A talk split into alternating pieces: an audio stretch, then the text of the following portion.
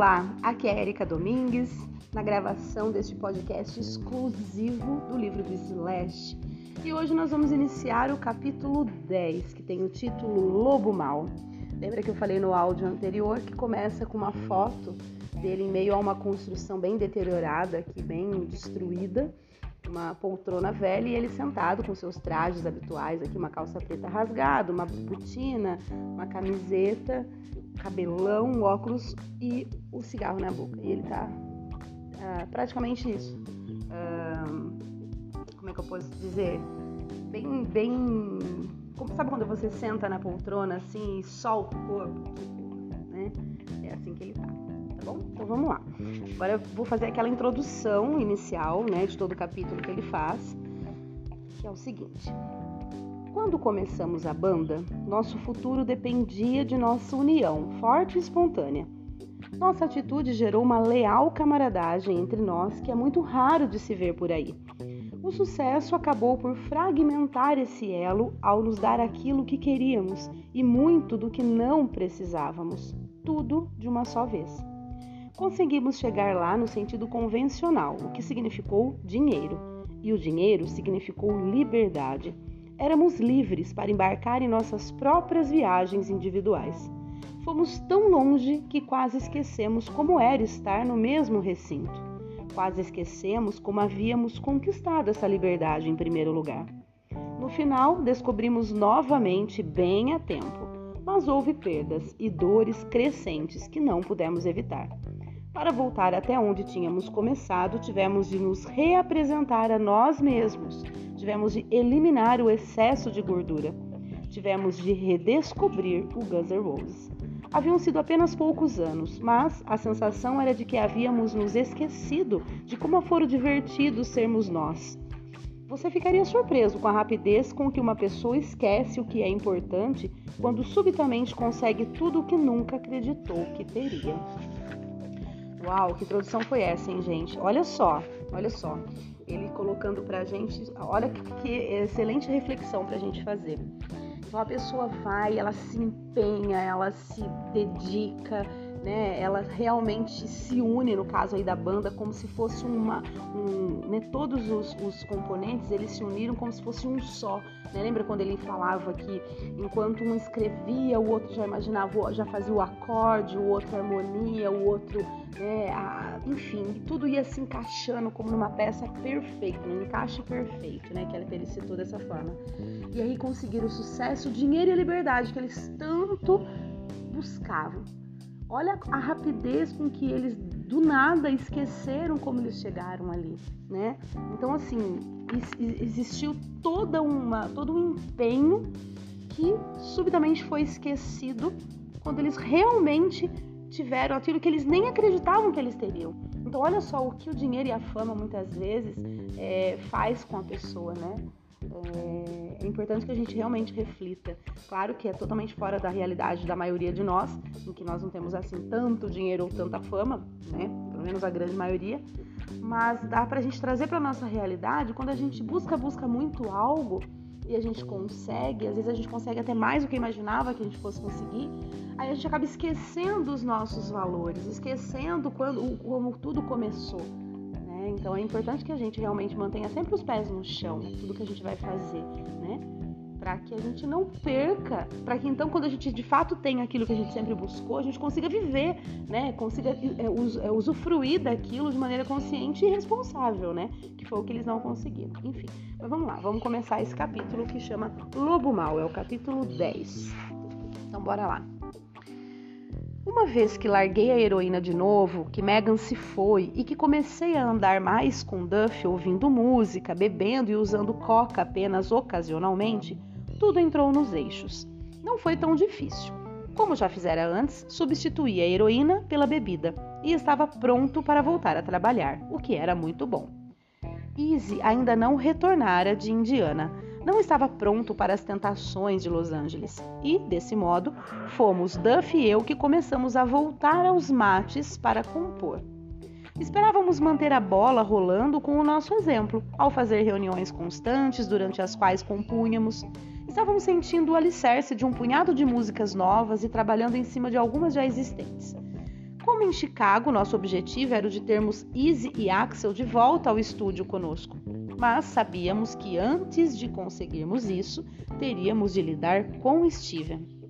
Nosso caro Steve tornara-se um viciado compulsivo em drogas e achava-se num estado de completa negação. Ele nunca amadureceu para além daquelas fantasias do primeiro grau em torno do rock and roll, nem mesmo quando o risco de perdê-las estava bem diante de si. Tínhamos uma difícil missão. Duff e eu dividíamos é, não, Duff e eu dividimos nosso tempo entre tocar e compor no Mates e vigiar Steven, que convenientemente morava na mesma rua de Duff, mas era esperto como ninguém para esconder seu consumo. Em Chicago, todos haviam começado a ver sinais de que ele estava se tornando um tanto neurótico e frágil. Mas, de volta a Los Angeles, em, em meu torpor, eu não percebera quanto ele estava mal. A essa altura pude ver que a saúde física e mental dele andava um tanto afetada. Levando em conta as circunstâncias, foi perdoável, mas acho que em algum ponto ao longo do caminho esquecêramos que Steven era do tipo que precisava de alguém para olhar por ele o tempo inteiro. Era como um menino curioso que não se podia deixar sozinho em casa, ao passo que o restante de nós encarava e assumia mais o que fazia. Cada um podia fazer o que quisesse consigo mesmo, mas tinha de carregar o próprio peso. Podia cometer seus erros, mas tinha de lidar com as consequências. Era como funcionava para nós. Até o nosso retorno da turnê Apetite, os anos que conduziram a isso tinham sido como uma farra casual com drogas, mais como um consumo por mera diversão. Nada daquilo teria repercussões futuras, ou ao menos acháramos que não. Àquela altura, porém, os sérios efeitos começaram a aparecer. Uma vez que vi como estava acabando comigo mesmo, saí dessa e me recobrei. Steve não teve o discernimento para ver o que acontecia com clareza e dar os passos necessários para reverter a situação. Ele se encontrava num estado muito grande de negação, mas era difícil para qualquer um de nós falar com Steve a respeito, até mesmo para Duff, que ainda usava coca. Steve não estava mais exercendo todas as suas faculdades e não conseguia manter um equilíbrio entre seus excessos e sua produtividade. Fizemos o que pudemos para tentar colocá-lo de volta nos eixos, mas não se podia dizer nada a Steven.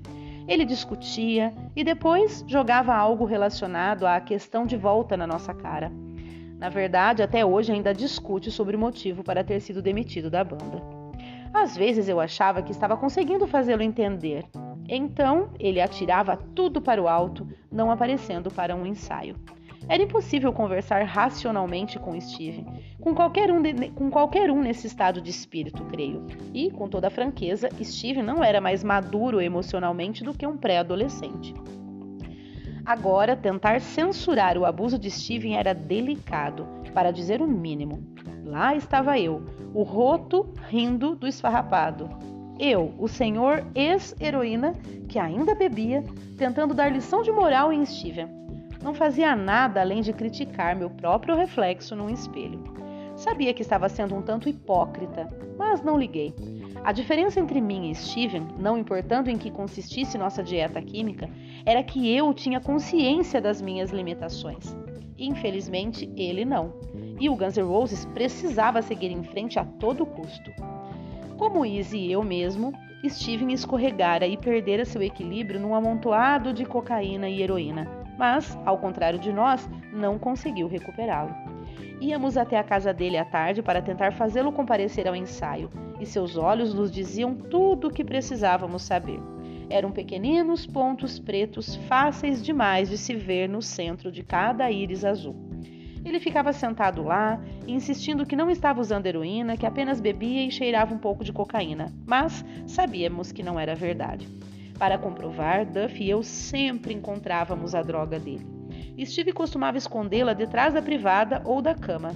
Não havia ninguém mais de olho nele a não ser a gente.